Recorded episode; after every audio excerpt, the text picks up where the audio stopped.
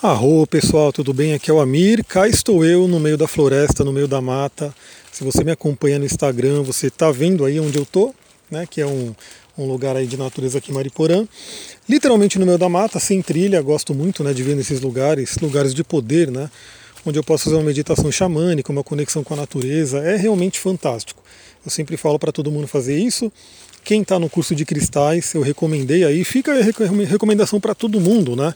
Se você tem um cristal, pega aí o seu cristal e vai para a natureza. Vai fazer uma meditação, vai se conectar com os elementos. A natureza tem uma sabedoria incrível que, se a gente ouvir, né, a vida vai ficar bem melhor. Bom, quero trazer uma, uma reflexão aqui hoje de novo sobre astrologia, né? Aliás, o pessoal gosta muito desse tema. Eu estou preparando aí o primeiro módulo do coaching astrológico, acho que todo mundo vai gostar. Estou preparando aí com muito carinho. E o que acontece, né? Vamos lá, eu já mandei um áudio para vocês falando sobre essa questão de astrologia, ela não vai determinar coisas, né? Ela não vai, você não é um escravo, você não é uma marionete dos astros. É, infelizmente, eu acho que isso é uma coisa que meio que denegriu a astrologia, porque, evidentemente, ninguém quer ser uma marionete dos astros, principalmente quando você começa a pensar por si próprio. Né? Então é meio chato você, ah, eu vou num astrólogo e ele vai determinar o que, que vai acontecer na minha vida. E, na real, como eu comentei no, no último áudio, não é bem assim que a astrologia funciona, né? Desde a antiguidade, os antepassados, né, que começaram a estudar astrologia, eles trabalham com a questão da correspondência. Né? E vou dar outro exemplo aqui para vocês, que é a questão do relógio. Né? Tem muitos astrólogos aí que seguem a mesma linha que eu, que dão esse exemplo que é bem legal. Então, o, o relógio, ele não dá o tempo, né? ele não determina o tempo, ele simplesmente mostra o tempo. Então, se você olhar no relógio agora e são 11 da manhã, é, e você, por um acaso, conseguir né, mudar o seu relógio, imagina que é aquele de, de ponteiro, você vai lá e corre o ponteiro para 3 da tarde. Não vai virar 3 da tarde. Né? O relógio simplesmente ele está apontando, ele está mostrando aquilo que é o tempo, por uma configuração. E é isso que os astros fazem né, com a gente, eles trazem essa configuração cósmica. Então, quando a gente nasce, a gente recebe uma energia, sim, né, astrológica, a gente recebe como se fosse um imprint né, daquela energia daquele tempo. Isso também é uma coisa muito interessante, porque eu também trabalho com xamanismo. Quem faz o mapa comigo, eu mando o signo xamânico da pessoa, que tem a ver com a lua, né, com a estação que a pessoa nasceu. Então, sim, é óbvio, né, a gente tem essa diferença né, de estações. Então, a pessoa que nasceu no verão recebe a energia do verão, a pessoa que nasceu né, no inverno recebe a energia do inverno e assim por diante. E assim como os trânsitos astrológicos, conforme a gente vai vivendo a vida, quando vem o inverno a gente recebe essa energia, quando vem o verão a gente recebe essa energia. E realmente assim, quem cada um recebe de um jeito. Né? Tem gente que ama o inverno, tem gente que odeia o inverno, né? tem gente que se dá muito bem no verão e tem gente que sofre um monte no verão. Né? Então olha só como é interessante. A astrologia é a mesma coisa. Então é uma coisa bem interessante porque a gente tem que ter essa consciência que a astrologia é uma grande ferramenta de autoconhecimento. Né? E a ferramenta de autoconhecimento ela serve para a gente se melhorar, para a gente tomar melhores decisões, para a gente realmente tomar posse do nosso destino. Então, como eu falei no último áudio, meu trabalho como coach tem muito a ver com isso, né, com ajudar a pessoa a criar o destino dela, mas para isso ela tem que estar cada vez mais consciente, né, mais consciente. E aí eu vou trazer uma outra informação bem interessante, né, que vem aí da Liz Green. Liz Green é uma astróloga que também é terapeuta junguiana. Carl Jung, né, eu falei dele também nos últimos áudios. Estou sempre falando dele, né, porque o Jung ele faz parte do meu trabalho. Né, realmente o conhecimento dele é maravilhoso. E ela coloca lá né, que, é, porque isso existe, o Jung fala, né, independente de astrologia, o Jung fala que tudo aquilo que está inconsciente, que a gente não está não, não tá olhando na consciência, vai se manifestar na nossa vida no plano externo. Então é aquela coisa. Se você tem um conflito né, com o seu ânimos, estou né, falando aí geralmente para uma mulher, pode ser homem também, aí o homem vai ser ânima e assim por diante. Se você tem um conflito com o seu ânimos, né, que é o seu masculino interior, que a gente vai ver que vem muito do pai, aí pode vir de vidas passadas. A astrologia vai ajudar a gente a entender isso, mas se você tem um conflito com o seu ânimos, ele é inconsciente, o que, que vai acontecer? Você vai ter conflito com homens, né, no plano externo. E aí, desde relacionamento afetivo até qualquer outro conflito que você possa ter. Ou seja, é algo dentro de você que você não está enxergando porque está inconsciente. Então, o universo traz para o externo, traz para fora, porque aí não tem como você não ver. E aí a pessoa que começa a passar por esses problemas, esses desafios externos, geralmente hoje ela corre atrás de uma ajuda e ela começa a se entender.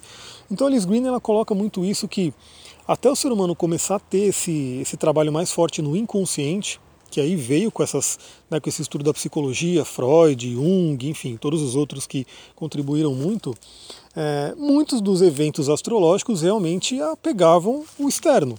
Aí a pessoa não entendia por quê. Então, por exemplo, né, ela dá um exemplo no, no, no livro dela que, na verdade, eu vi esse exemplo em outro livro, né, de uma outra astróloga citando Alice Green. Então, assim, ela daí é um livro sobre, se eu não me engano, é do ascendente. Não lembro, acho que é do ascendente. E aí ela fala sobre um exemplo, né? Na Idade Média, na Idade Antiga, antes da gente ter todo esse conhecimento do inconsciente, imagina que Saturno está passando lá pela casa 4 da pessoa. E aí a pessoa não tem essa consciência do conflito interior dela, né? ela precisa aprender algumas questões com relação a, a, a lar, a, a moradia, a família e assim por diante.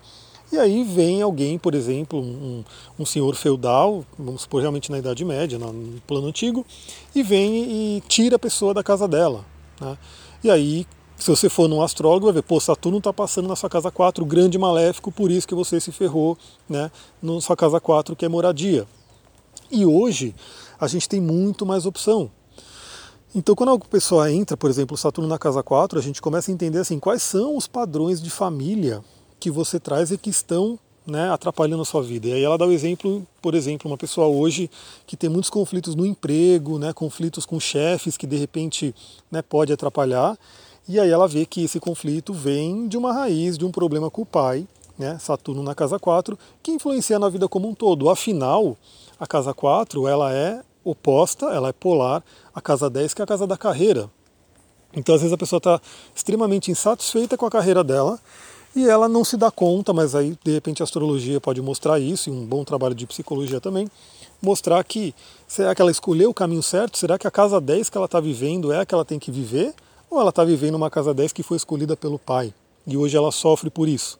E, inclusive o universo traz situações de sofrimento representando Saturno, que é o sofrimento para a gente aprender, né? não é um sofrimento porque ele é o cara do mal e vem nos. Não, ele vem realmente para a gente ensinar, para ensinar a gente alguma coisa.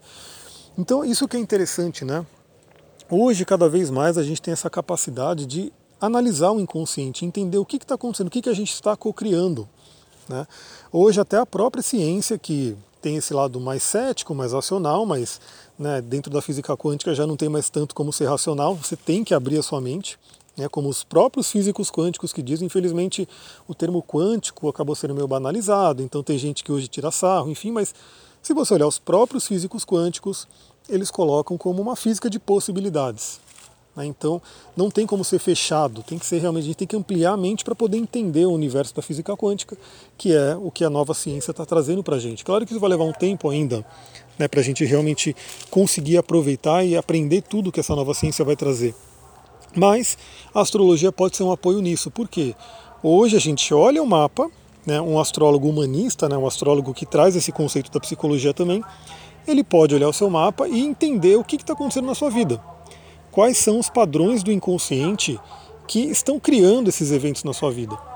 Então, se você está com qualquer problema, né, seja um problema, como eu sempre falo, um problema afetivo, um problema de dinheiro, um problema de saúde, um problema de relacionamento que for, está perdida na vida, né, não sabe para onde ir, o mapa astral ele pode ser um guia. E ele pode, inclusive, ser um ponto de partida, porque é isso que eu falo, né? Às vezes só uma sessão de mapa traz muita elucidação. Aliás, eu acabei de receber um, uma mensagem linda de uma cliente que fez o um mapa três anos atrás. Né? Vou ver se ela me permite compartilhar e eu quero compartilhar aí com todo mundo. Então, assim, a gente pode realmente dar início a um grande processo de autoconhecimento. Então a gente pode ter o mapa astral como um grande pontapé inicial e fazer um trabalho enorme de terapia, de autoconhecimento para entender isso. Isso graças ao que? A todo esse conhecimento do inconsciente que a gente ganhou né, com o estudo da psicologia, que hoje pode se unir muito bem ao estudo da astrologia. Por isso que eu não sigo somente a astrologia medieval clássica, como alguns astrólogos ainda seguem, eu sim atualizo a astrologia junto com essa parte humanista, né, que envolve o estudo da mente humana, da neurociência, do coaching, né, com a astrologia. Né, a sabedoria antiga se unindo à sabedoria nova. Então fica a dica aí para você, se você tem o seu mapa astral e você tem um pouquinho de conhecimento dele, vale a pena você refletir, olha pelo menos onde está Saturno no seu mapa. Né? Tanto o seu Saturno natal, que é a lição de vida, e o Saturno em trânsito, que é a lição para esse momento. Né? Saturno fica cerca de dois anos e meio em cada casa, em cada signo e assim por diante. Então aproveita, dá uma olhadinha. E se for o caso, vem fazer uma sessão para a gente olhar com mais calma, para a gente olhar mais profundamente. Já deu meus 10 minutos, passa voando essas, esses áudios que eu gravo, né? Espero que eles estejam contribuindo aí com a reflexão de vocês. Se estão contribuindo, compartilha com todo mundo, manda para grupos, amigos, todo mundo que se interessa por esse tema. E eu vou ficando por aqui. Muita gratidão. Namastê, Harion.